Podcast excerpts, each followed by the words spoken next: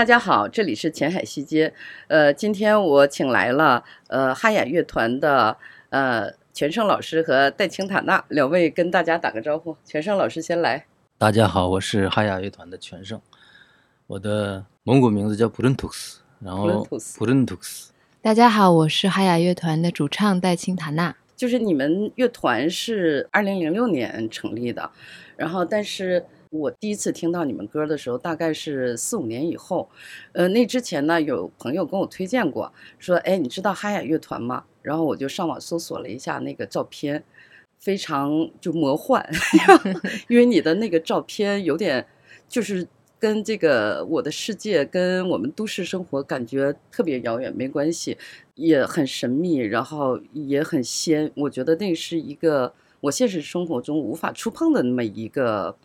一个一个一个形象吧，然后完了，我又搜了一下，我我特别逗，我先没有听你们的音乐，我就先搜索资料，然后我搜了一下那个舞台照嘛，演出照，然后我一看，我说啊，这个肯定不是我的菜，因为大概那个时代呢，我是特别喜欢泡在这个你你你知道的那种音乐，就是音乐节啊，或者是酒吧的那种现场，我喜欢那种就是。各种犯错的那种音乐，就是特别毛躁的。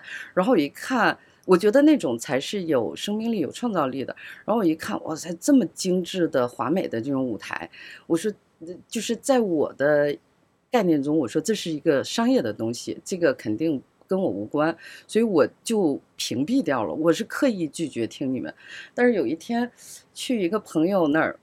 然后就是她其实是放背景音乐，就我们一个闺蜜，我们俩聊天，她就放了那个寂静的天空。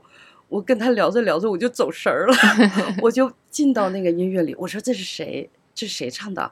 因为我还以为是呃，比如说让她给我推荐一个国外的音乐这样。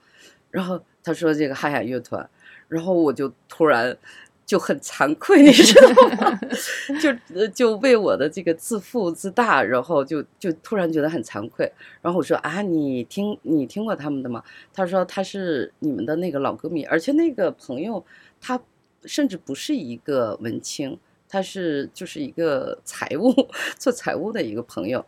然后他说啊，我从头就是很早就听他们的，然后说有狼图腾呀什么的，所以我就开始。追你们的专辑，然后呃音乐，到后来呃包括那个演出的现场，就是后来发展到，但凡有你们的演出现场，我就是第一时间要抢票的这种，呃，我就是说一下我的笨拙而且很傲慢的一个认识的过程，嗯呃，所以我就想那个问一下，就是你们不是二零零六年开始嘛，呃，是最开始是怎么？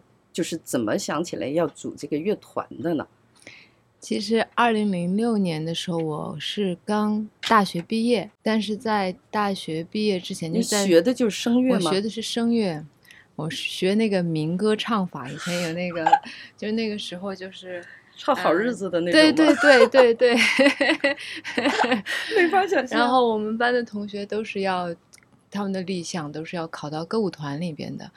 但是我那个时候来到北京以后，和我实际上学习的那个环境和我想象中的是不一样的，所以就是比较比较迷茫。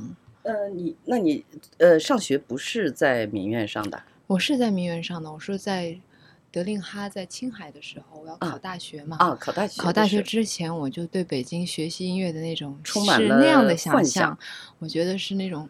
充满个性的，然后很自由的，然后很，就是我自己有一有一套自己的想法，然后，但是一到学校里，哎呀，我就会发现我有点找不到自己，因为大家的那个专业都特别好，然后唱那个民歌的专业，大家的那个氛围就是那种那那样的一个氛围，对对，每天在练嗓子，每天在练声，每天要我要去哪里演出，我要。当哪个，我以后要到哪个歌舞团。但是我从小是在歌舞团长大的，我不太想去歌舞团。我想的是我要去寻找一种，就是别人想要到达的那顶峰，已经是你的起点都算不上。就我从小就看着我的那个妈妈，我的阿姨，不好奇。对，我不好奇，我在那个环境里头。但是我觉得，嗯。我想要找那种很自由的不一样的音乐，但是我也形容不出来它到底是什么。然后那个时候我在学校，呃，高中的时候我也在听摇滚乐，我在听各种雅尼的音乐，我听各种各样的音乐。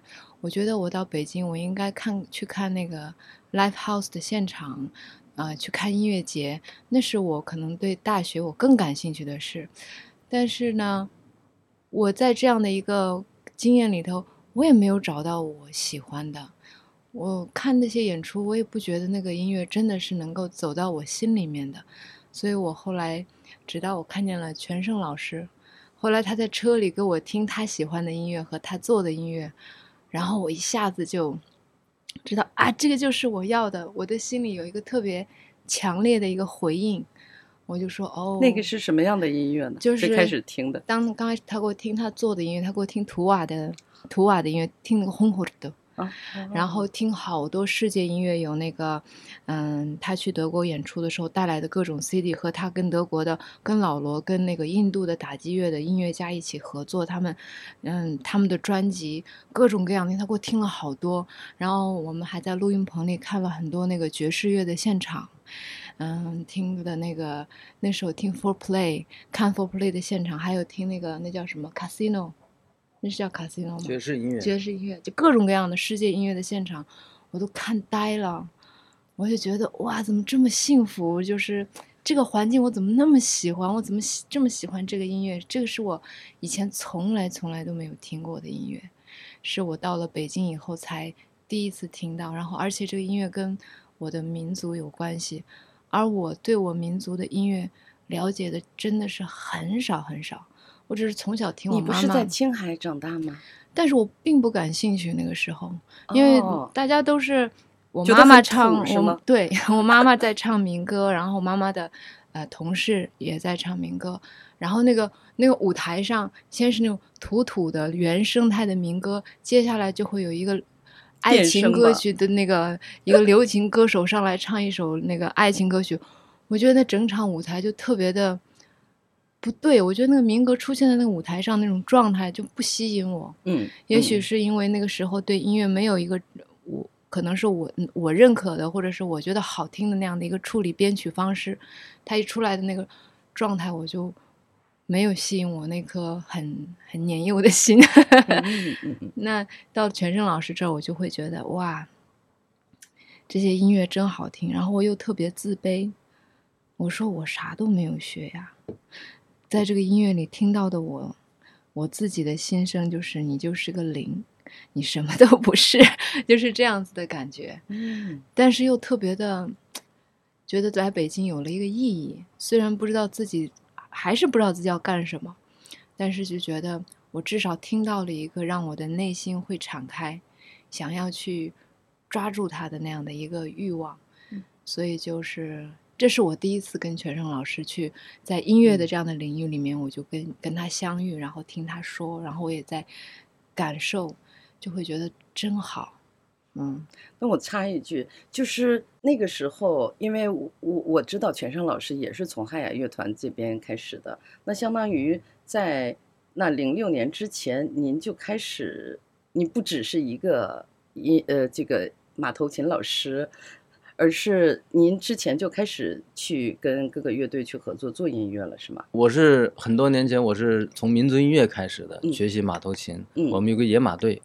野马队是都是马头琴，大概是什么年代？那是大概是，呃，对，呃，八九年，嗯，八八年、八九年的开始，然后去那以后，我们老师就说，那个我们马头琴都属于是野马嘛，都是没有一个就是。驯化的，嗯，所以那时候马头琴的弓子什么都没有在一一起统一，所以我们老师拿着这么粗的棍子，那么长的一个棒子，它又是我们的指挥棒，又是我们的刑具，一边打我们，一边指挥我们，统一了功法和指法。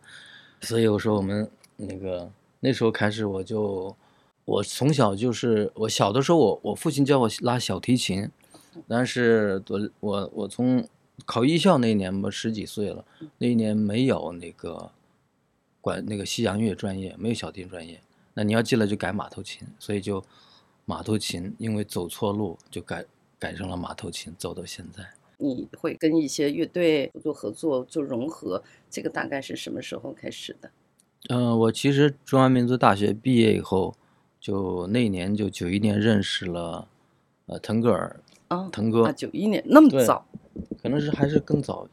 嗯，八几年的时候，我我来民大学生的时候，就有人叫我去他们家喝酒，那么认识的。那时候他还没有乐队，呃，那第一张专辑叫《蓝色的》。蒙古高原，蓝色的蒙古高原吧，应该这样。呃，然后那时候就是缺马头琴，然后北京只有两个人拉马头琴，一个是我，还有个叫玉龙的，他是民族歌舞团的，我们俩也是同班同学。对，嗯。然后我们就开始有一些合作，他唱歌的时候请我去给他拉马头琴，呃，直到他录那个蒙古人的时候，呃，然后我就给他建议我说。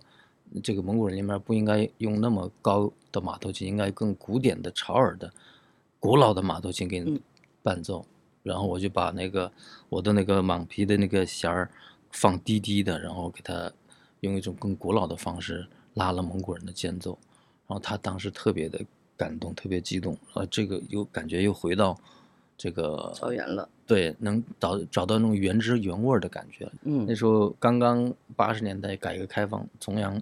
媚外的心理一直冲击着我这小小的心灵。流行乐刚刚开放，港台的，呃，国内外的全都就开开始了。我们那会儿马头琴，所以只能是最早是手风琴伴奏，要不就是扬琴伴奏，很少跟电声在一起。所以我跟腾格尔那年，我们创立了腾格尔与苍狼乐队，开始马头琴真正的跟电声可以在一起演出了。对，那个《狼图腾》最开始就是有那个电声，但是我听第一声的时候，我其实是很别扭的。我因为我的期待是一个纯原，就是那种民族乐器。然后哎，我说怎么一开始是一个电声，但是后来马上就什么吉他呀、鼓啊，然后然后马头琴进来，就是马头琴一进来，整个就就感觉对了。但是我我还其实。就是也也挺好奇，就是当时你为什么会把这么多种看起来完全不搭界的这种元素，就是放在一块儿？你是当时是有意识要去做这种融合的吗？嗯，实际上我用我的马头琴多年一直是在呃传统的这部分已经都很多年了，然后跟腾哥在一起又搞了十八年的苍狼乐队。这个过程当中，我尝试过跟管弦乐队、交响乐队去做结合。呃，他们说我把第一个把马头琴带进了维也纳金色大厅跟管弦乐队，但是我一直就是感觉到很多很多那种，包括间奏一下，中间给别人拉个马头琴，不能满足我我对音乐的一个一个理解和一个一个想表达的那种。相当于你你之前你感觉自己是一个是一个道具。就是就是最多呃给别人拉个间奏啊，嗯，然后不能完整或者开个场啊，中间 solo 一下啊，这样。但是我觉得蒙古音乐，我我我我这跟后来跟这个老罗，德国的老罗罗伯特措里奇，你说那个老罗是那个龚琳娜的那个丈夫，对对对，嗯，他们当时就成立了第一个世界音乐那样的乐团，叫高山流水吧，我记得。对，高山流水。很早他们就开始。做这个，然后在那个，嗯，应该叫那个魏公村那个叫什么德不是歌德学院是吧？对，在歌德学院，德国的那个歌德学院里演出呀什么的。嗯，然后他就一直想做，但是他周围的这些朋友们都对世界音乐没有兴趣，大家都是觉得，嗯，摇滚是最酷的，大家觉得什么应该有那种摇滚乐，但是他觉得我要做一个这样的音乐，然后大家就。不是很理解，所以 他一直在找那个志同道合的人。后来找来找去，他和他的学生们，还有我，我们就组建了这样的乐团。还有从内蒙来的一个呃巴音就是最早的乐，最早他成立的乐团人好多，七八个人呢，是吧？然后有弹古筝的，有他他除了拉马头琴，还他来刚才说的拉的潮耳，然后还西伯弹的是那个陶修，全都是那个民间的原声乐器。嗯，哇，那个调音简直是那个叫难，就是太恐怖了吧？太可怕了，而且那个时候真的调音师不像现在。大家，我觉得调音这个行业真的越来越专业了，成熟了。但那个时候你很难找到一个特别好的调音师，好的调音师都特别忙，然后也很贵。嗯，我们也是刚起步，所以每次调音，然后要调那些声学乐器，而且他的要求又特别高，他要听到那个，他要让人听到什么，他很清楚，但是要把那个做到真的超级难，所以就是一开始很难的。那个乐团，哎，为什么还有古筝呢？就是你一开始就是没有想要做一个蒙古乐队，是吗？他一直没有。其实我就是做蒙古乐队已经很多年了，就是从小的时候就开始，一直在从事。想要更多的元素进来。对，然后我我主要是我去了趟欧洲，然后看我们我们有一些跟爵士音乐家在一起，跟印度人在一起，然后我感觉到，我觉得。呃，我不能只停留在蒙古一个民族，因为因为我看到的东西它是多元的，嗯，它都是来自于这个地球，嗯，地球村的这个概念，嗯。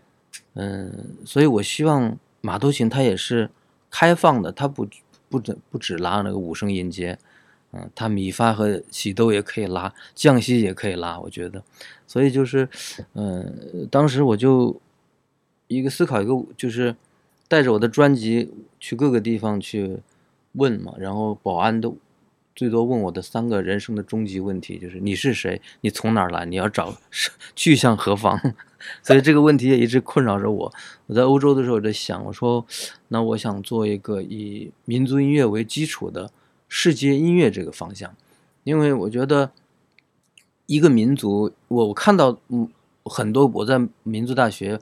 我在五十六个民族这个环境当中，然后我又生活在这个地球，我可以看到欧洲，可以看到美洲，可以看到很多不同国家的民族的文化相互渗透和融合。然后我就想，我说我做的东西一定不只局限在蒙古民族一个民族，嗯嗯，因为其实每一个民族都有它的优点和缺点。没错，蒙古民族的优点我已经。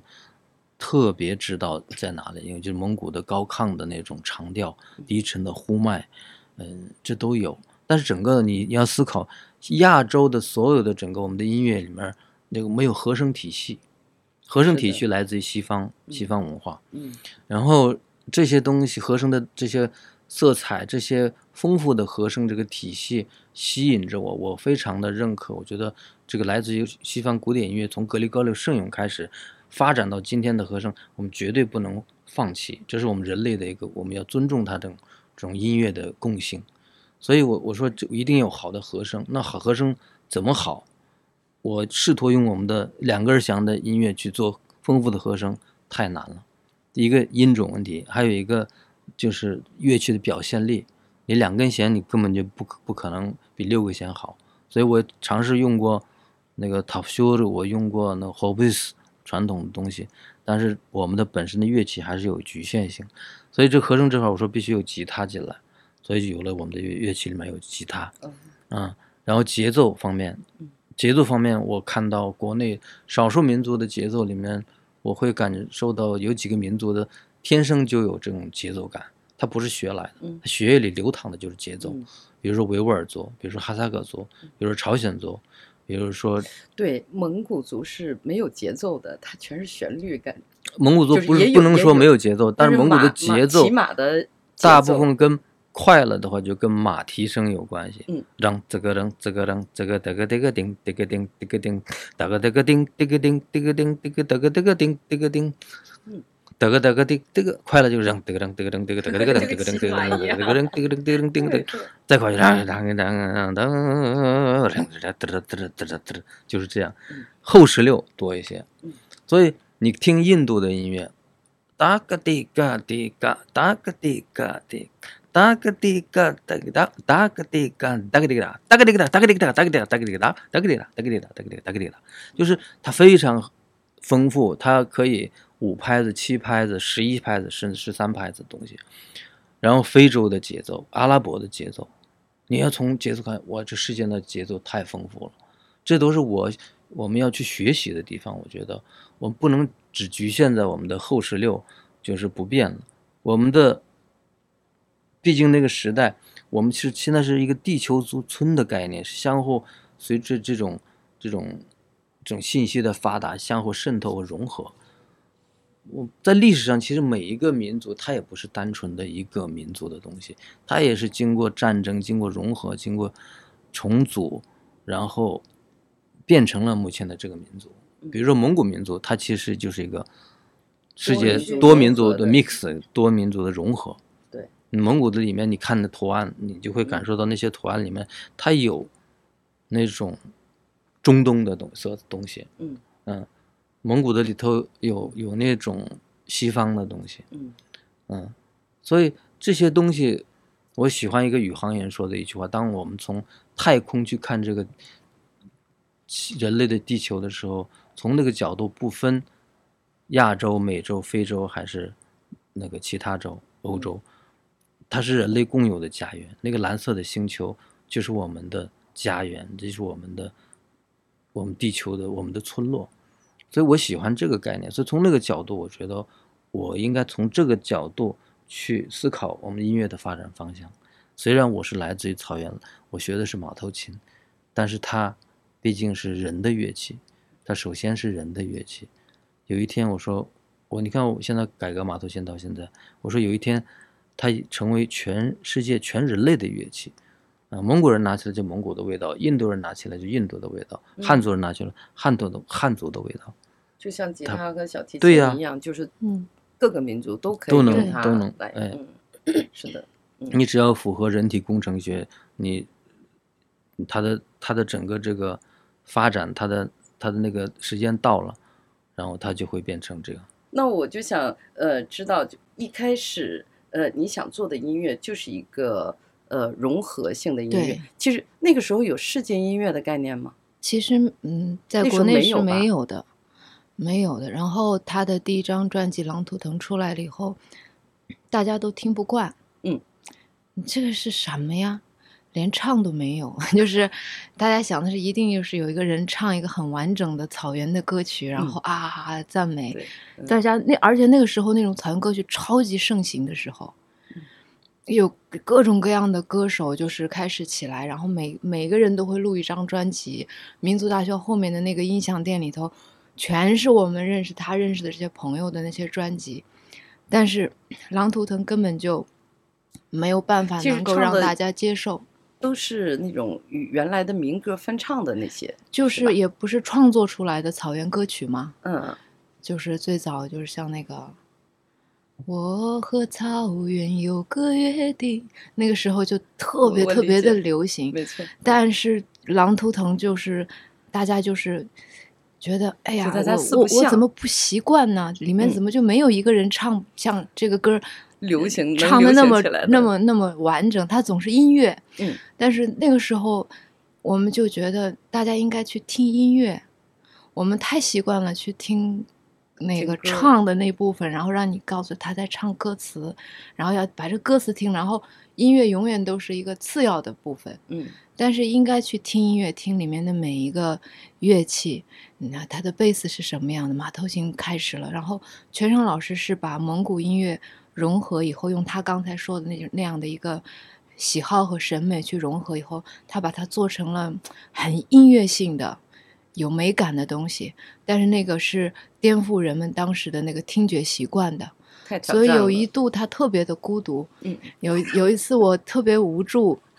就是我觉得我根本就帮不到这个男人，就是他，我看着他的背影在魏公村的后一个人这样子走着，然后他就觉得我为什么我的音乐大家接受不了，没人欣赏，没有人去欣赏，然后这个时候忽然，呃，那个台湾就来电话了，我们的音乐是卖给当时台湾的点选。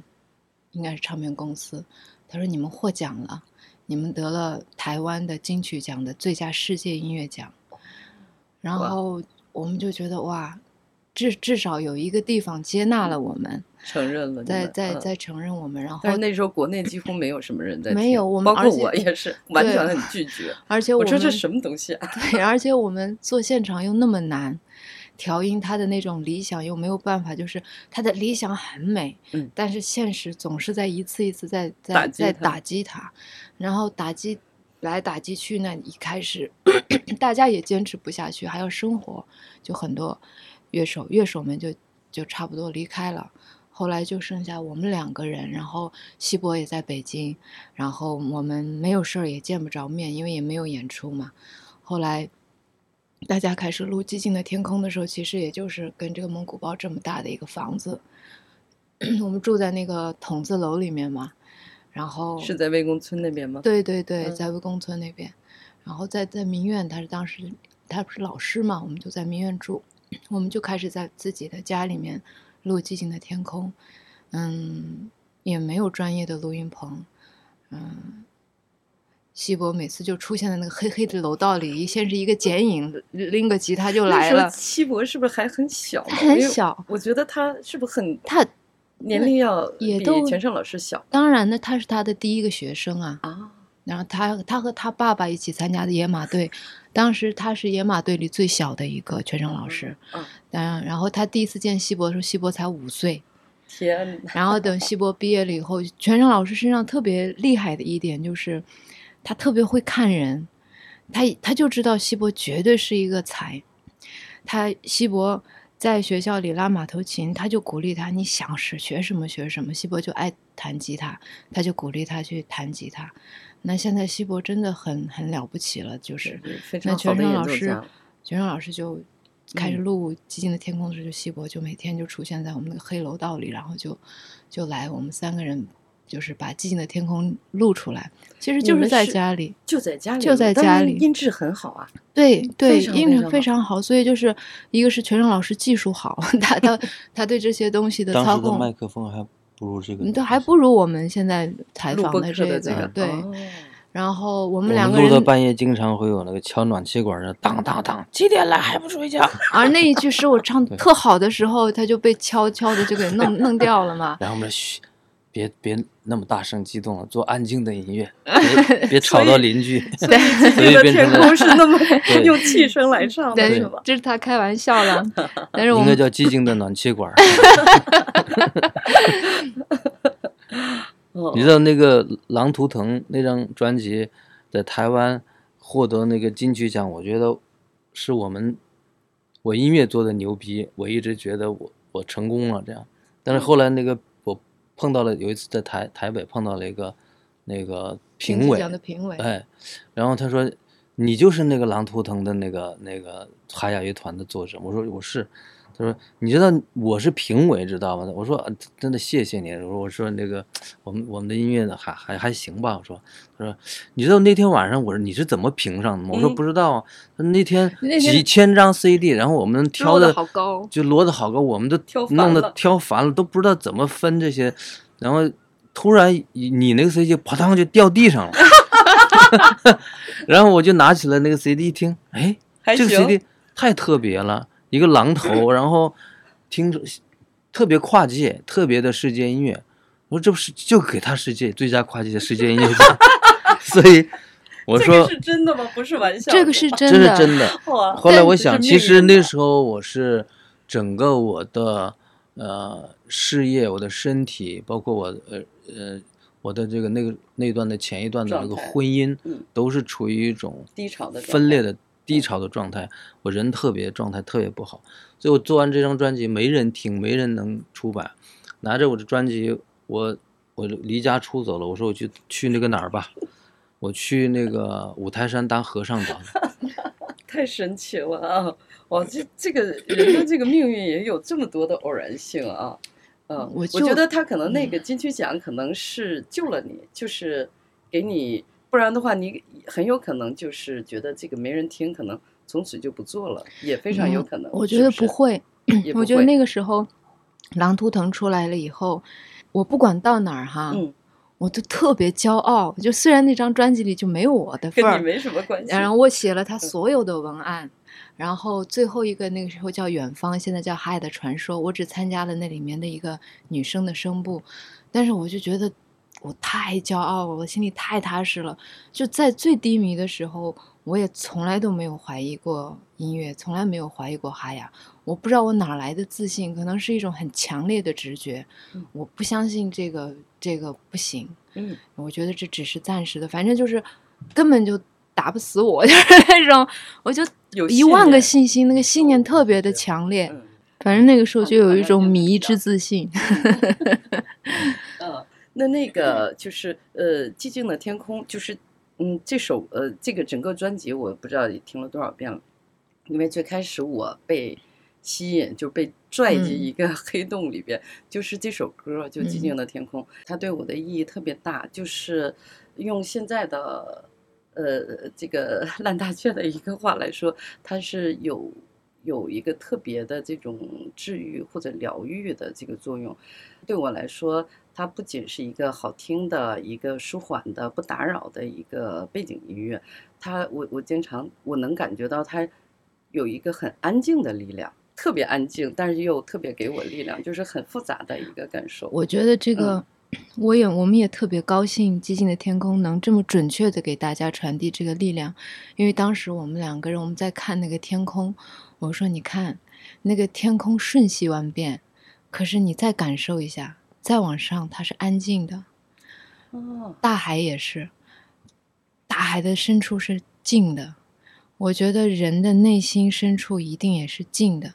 所有的那些暴风、那些动荡，都是在它之上，在它之外包裹的东西。如果你不停的走向内在，或者是你不停的去感受你周遭，到最后最大包裹它的是那个静的东西。所以我们当时。嗯，刚才开玩笑说敲暖气管呀什么的，但是我们真的当时就是想做一个特别安静的音乐，因为我们觉得零八年的时候那么浮躁，那个奥运会啊，大家都是嗨嗨的不行的，我们就想反过来很安静的，包括那个鼓，我们都不是用那个真的那个大鼓，我们俩有一次吃面条，吃吃吃饱了以后，那个面条我把它拿那保鲜膜一盖上，它被那个热气撑饱了。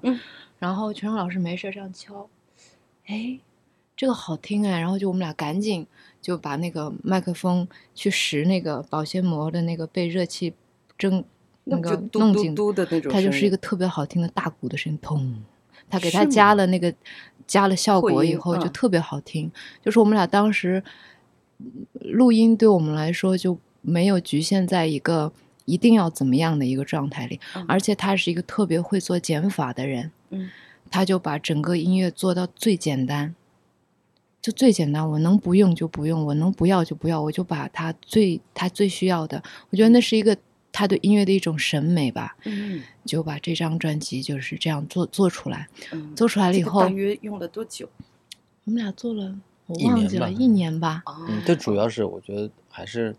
根据塔纳的声线和他的那种性格，你相当于为他量身定制了，定制了这个《寂静的天空》这张专辑。嗯嗯嗯。因为第一次塔纳在我录音棚录音的时候，我就 可以说吗？你当然可以。就把我吓坏。他唱那种美声的歌，然后我说：“你你，他说我太喜欢音乐了。”我说：“正好有一个演出，腾格尔。”中间缺少一个女女嘉宾，你你当我们的那个串场的，他说没问题。然后拿了个伴奏带来，我一听那个伴奏带做的也特别不好。然后他唱，在我很小很小的时候，很小的时候，完了，我说，就那种美声的那种美声民族唱法。完了我就完了，我说，我说，他说。他也自己知道唱孩子毁了，我说这这孩子是挽救是不可能，只能感化了。我 我那个时候已经不会唱歌，我是不会唱歌。我其实我妈妈是我的启蒙老师。你先听我说，然后我 我想完蛋了，完了我他说他也很难过，因为他唱不好，他他的梦想是唱歌。我说人呐，活着呀，不一定有只能在一棵树上吊死。我说。其实你写东西也写的挺好的。你看你这段话写的多多好。当清晨的第一缕曙光亲吻大地的时候，这个万物繁衍生息的家园，应该是一片和谐的绿洲。当我们闭上眼睛去看心灵的时候，它也应同样的应该应该同样的美丽。可不知从什么时候开始，它同这个世界走向了荒漠，呵护家园，呵护我们的心灵。他给我的狼图腾做的注解，我说这个就是我想表达的一个声音。你你太理解我了，我说你就。以后就写写东西挺好的。当个文案当时他哭了，当个文案小妹吧。我一直是，其实海雅，我一直是海雅的文案小妹。太全面了。一直是。所以，然后我就觉得那不行了，怎么办呢？后来就是有一次他在特别无聊的时候，我们就玩那个那个后半夜就拿一个鼓咚叮叮，哒哒哒叮叮叮一个玩一个节无聊的节奏，三点半。我了，我唱了一个月光下鲜花盛开，然后他唱了故事在风中流淌，轻轻的唱。我说这样唱不就是特别好？他说这样可以吗？我说当然可以呀。然后他就，我我说你小点声唱听。他用小小的声音唱了一个那个保镖的那个歌，你还记得吗？对，那个那个 hit hit。我就用很小的声音唱。他说你。太好听了！你好好唱一段呗。对对啊，直接唱。If I should I stay, I would only begin your way. Should I stay？哦，后面忘了，反正我当时就想轻轻的。我我都我都不说，就是他其实每种唱歌都很好啊，但是我觉得每个人应该找到他自己的一个方式去唱歌，因为每个人的那个感觉和认知不一样，每个民族都有他自己的唱法。Sting 也是对的，那个崔健也是对的，腾格尔也是对的，帕瓦罗蒂也是正确的，没有一个。嗯，说是这个是对或者错，但只是我觉得他希望他能找到他自己，所以他找到自己。后来你听起来有共鸣。我刚才还想接着讲你关于有共鸣的这个，对于这个寂静天空，其实每个人听歌听的是他自己内心的那个声音。哦，他其实从那个声音里找到了他自己内心的那个声，对，有共鸣了。嗯，对于没有共鸣的人，你你给他听。这个阶段可能不行，也许下一段也许可以，也许一辈子都没不可以，也许是从头就一直喜欢，也许到后面都不喜欢，嗯，都有这样的各种各样的过程都有。那我就想问，就是像你们开始，就是像寂静天空那些，都是，就是，呃，这些歌都是怎么创作出来的？比如说你的音乐的灵感是哪里？其实寂静的天空它是图瓦民歌，那个时候，嗯，我听那个三胡，嗯嗯，我。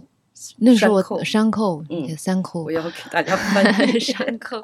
其实我不喜欢山扣这两个字。扣这个不知道谁起。对，还有就是那个灰虎兔，就是要翻译成横哈图，特别难听。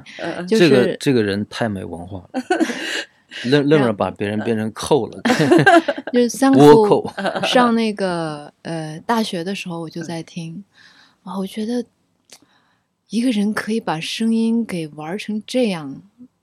我觉得太棒了！就我一我大学时代的陪伴就是就是，呃，他玩的特别宽，对，什么都有。然后你就去去听，这里面有他唱的这个呃 Old Melody，现在后来我们给他就是大家都知道的名字，但其实我想在图瓦他也不一定叫 Old Melody，我也不知道他到底什么，但是就是这个旋律一下子就拿住我，我觉得太美了，嗯。太美了，然后我就那个时候《寂静的天空》还没录之前，我就每天都在唱这个歌。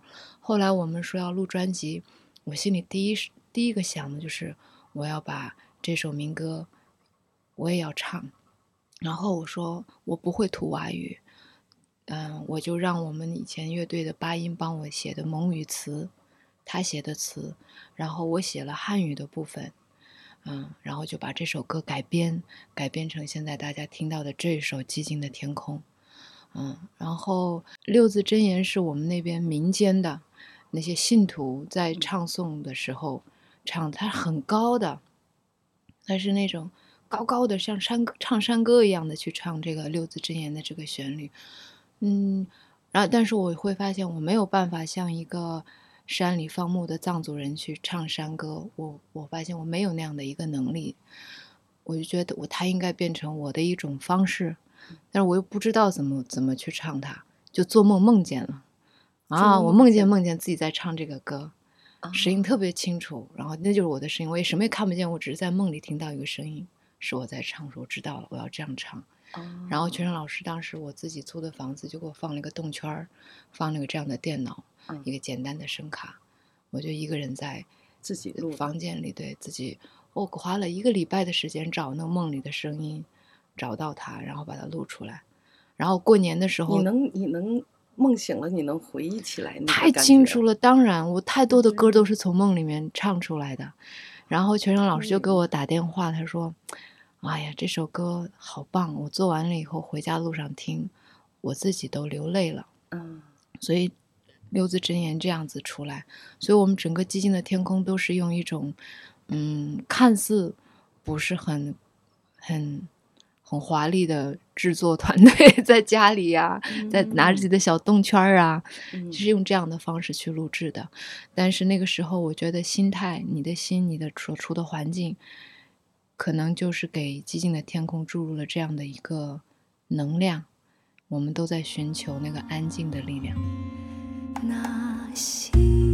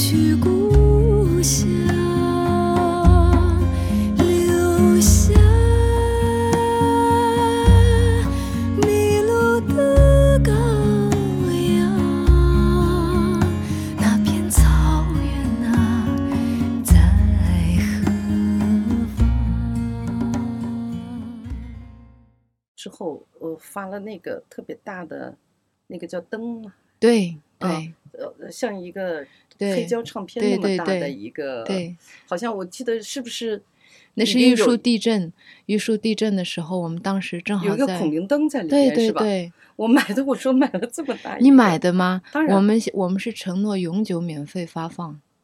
我不知道，可能是别人给别人，别人后来转手可能在卖这样的。嗯嗯嗯。我们当时在上海吧。上海我们在演出的时候就玉树地震嘛，玉树地震那次特别特别的惨，我那天就不知道心里就很难受，但是我一我一下就听说这这个事情以后，就是特别的那个悲从心里来，然后我们全荣老师说你也是青海人，在良友良友基基金会，对，我们在良友基金会做了一个义演，王印博士，然后地上点的蜡烛。洒满了鲜花，嗯，然后大家就募捐，然后那个是我放着《寂静的天空》的专辑放在那儿，大家任意的去认领这张专辑，你想放多少钱就可以，我们就把这个募捐来的钱制作了这张专辑，然后我就背着这个专辑坐飞机到了玉树，又从玉树坐着车到处去发我们的这个专辑，我们当时就想，受伤的不只是身体。还有我们的心灵，嗯，然后就发给当地的这些这些人，里面放的孔明灯，孔明灯上还有那个经文，嗯，是这样的，嗯。嗯。啊，是这样的一个来来源背景。我还想到，我说怎么做了一张呃，几乎是纯宗教，就是那个感觉是造成佛教音乐的那种。他那讲受伤的，有人当时在捐棉衣啊、棉被的，嗯，然后我们也想捐一点这个东西，但是后来。呃，王博士说：“你看，其实捐那些呃人会很多，但是其实真的受伤的很多人失去了自己的孩子，失失去了父母，失去了家园，这时候他的内心一定是非常的非常的痛苦。所以当时我们跟那个呃当地最大的那个乔美仁波切，嗯，我们一起来合作。我想中间得有一个用会当地藏语、玉树地区的藏语，会用用藏语来开示，会。会用藏语来说一些安抚大家的话，嗯，我然后我就把他请到北京的我们的录音棚，嗯，我让他就在那每个音乐中间，我把声音拉小，然后从他的感受说出来，啊，说完了以后，嗯，我就把它制作了一下，因为我当时，呃，他说的速度很快，因为他可能也紧张着急，还年轻，所以我就把它一个第一个把它速度放慢，第二个把它的声调放低。所以你会听的是，还是杰比一个就卓波难吧？这样，原来就特别好。他原来的声音不是这样，原来的声音稍微有一些语速有点急促，调声调有点高。嗯，嗯，然后他就做了一些处理，让他听上去更安宁、更安宁这样的。LGB 有些叫做布囊吧。大汤有些叫三个叫内签的呢。pyo ji lu ju tenki sangar je ne tse chi chi hu hi re dana jeta tawi zanglun je lu ju hi re la nga zo gongchen pyo mi senon ni nayong jeta tawi pyo ji sangar je ne tse lu ju hi jong re ki tenche tambe ngan che li la zurjime chawi ni ma surjime hibi pe tarda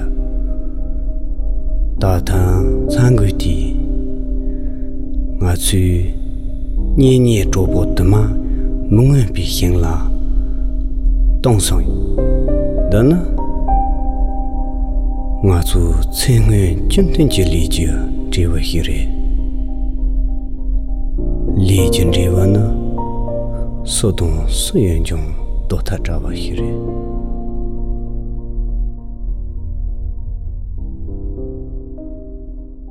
我是听不懂，但是就是就感觉很安慰，就是反正听着我我也说不出来，我就是感觉舒服，嗯，然后就是那样经常放。那后后面就是呃，就是说到这点呢，我发现你包括后面迁徙啊，然后这些，就是你们呃，几乎每张专辑都有一些这种所谓这种不一样的地方。呃，有呃，一个是风格在不停的改变，还有呢，就是 这种。宗教或者信仰的这种元素其实是贯穿始终的，对，是吧？对，嗯嗯，这个跟我在青海出生长大有直接的关系。你就是在那样的环境中，对，那里的环境就是。就能闻到那个 信仰的 味道，酥油灯的味道，酥油灯的味道，柏树的柏香的味道。嗯，然后人们处理矛盾的方式，人们对待世界、看待好坏、是非、对错、罪恶的方式，都是从那个信仰出发的。啊，所以就是，嗯，我从小那个就是在这样的里头，也从来我从来没有觉得。跟别人说我是一个教信徒或者是什么，但是它是我的一个空气，在在青海的时候，嗯嗯，你就是呼吸着，然后你的老人教育你的方式也都是从信仰里面。嗯，得来的告诉你，嗯，苍天在看着你。嗯，我告诉你，头顶三尺是有神明的。嗯，告诉你，如果要发誓，就去寺院里去磕头。但寺院里磕了头，如果你再反悔，你就会非常糟糕。就是所有的事情，从点点滴滴到大的观点。在草原上，嗯，你跟一个牧民，你跟他签合约是没有签合约说把这草场得管理好啊。这五年你不管理好的话，违约。嗯。那个没不管用，他你只有领着他到寺院里面，你对着佛祖发誓把这草场管好五年，他只要是发誓了，你不用跟他签合约，他绝对能弄好。所以就是信仰的力量就那么大。对，所以他是对人的行为道德，他有一个约束和框定。然后我是我不知道，我其实生活在一个很很抑郁的环境里面，就是抑郁，是那个异异族的异领域的抑郁的环境里面。嗯，你也我就在我就在我就在北京待待待，嗯，很长。后来我一回家，就是可能也是再长大了一点，回家去再去看我家里的人，每个人的长相，整个青海的那些人的状态，嗯。哦，我说原来我生活的地方这么特别，以前我没有那个感觉。在那儿的时候，人们的不知道那个块头，然后五官，然后发型，然后所有的那个谈话什么的状态，都跟这里是完全不太一样的。嗯啊，尤其是我就是我们少数民族，就是就是那样的，然后长得也是那种，我特别喜欢那个，我以前特别喜欢那个印第安部落，然后喜欢那些印第安男人，就觉得他们特别帅，特别性感，然后特别好看。我一回青海，全都是那样的。我以前原来帅哥全在身边，对，都都都是那那种很很狂野的样子。嗯，所以我就那个地方让我对，嗯。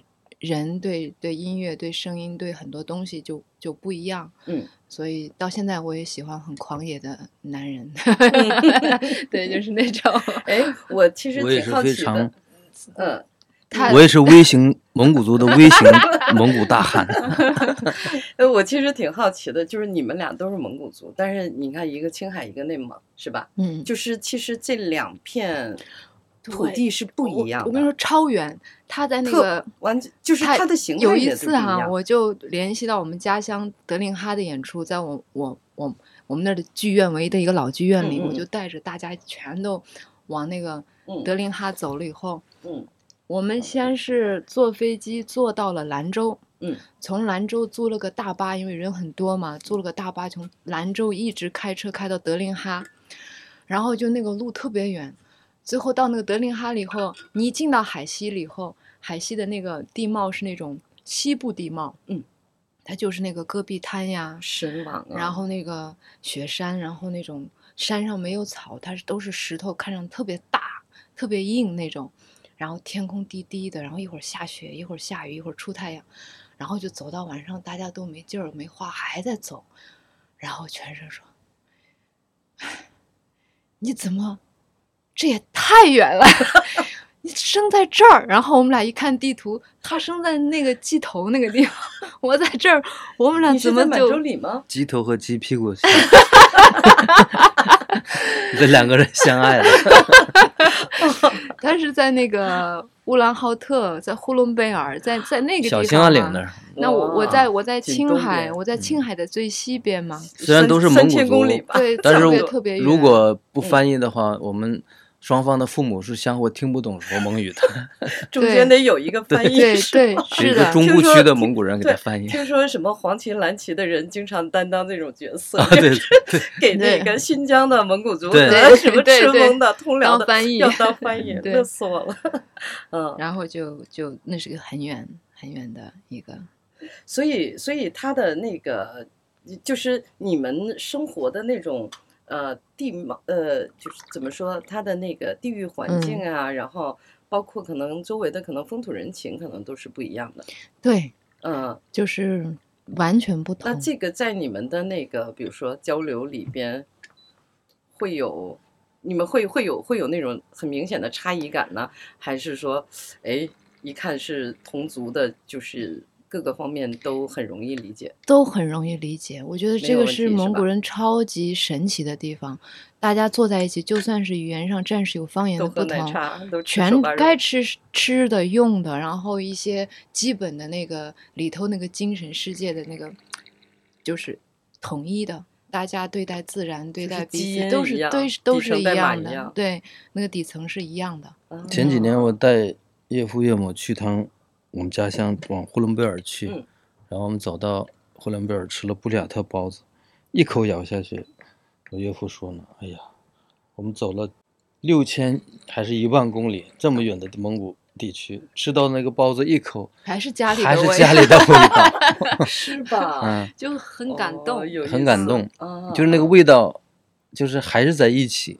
我说都是羊肉嘛，反正大家。” 太有意思了，嗯，哎，我现在其实突然就理解了你们之间的这个关系。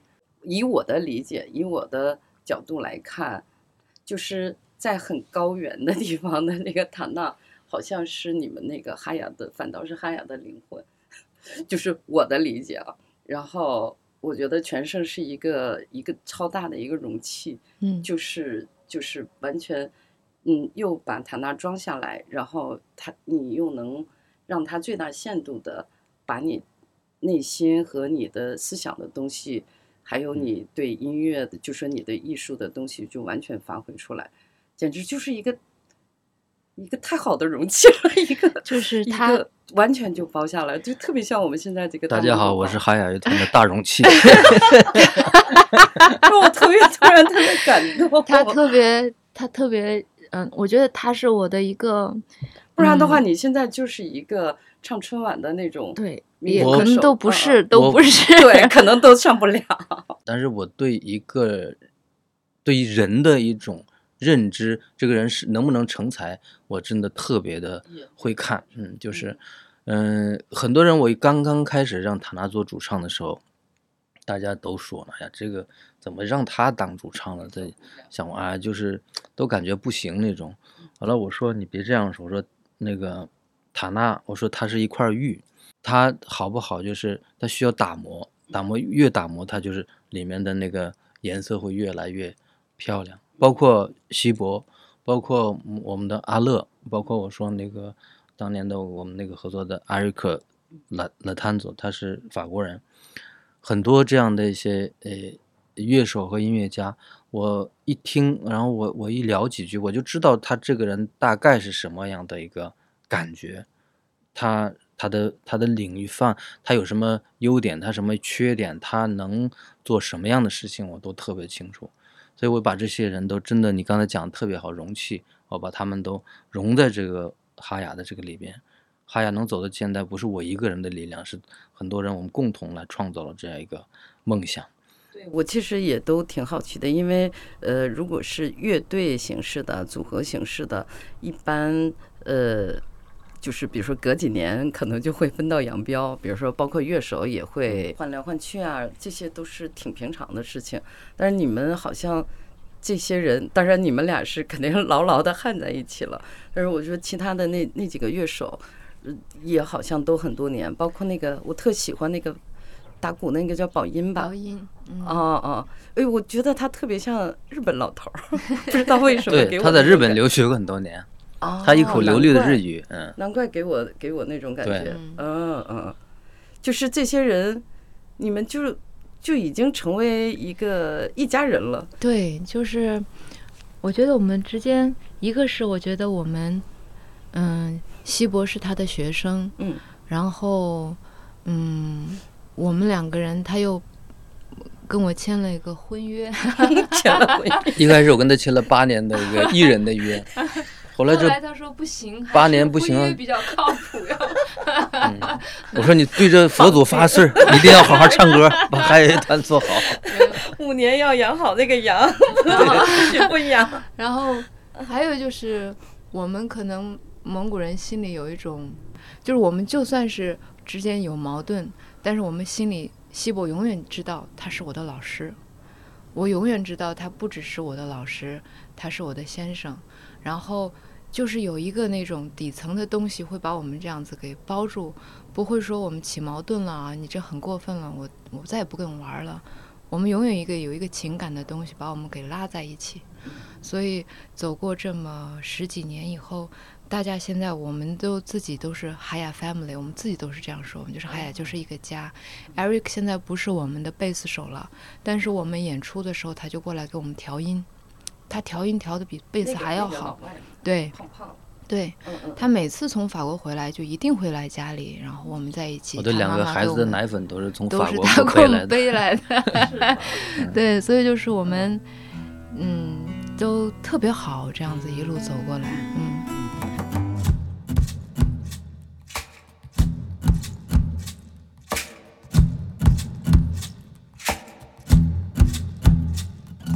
月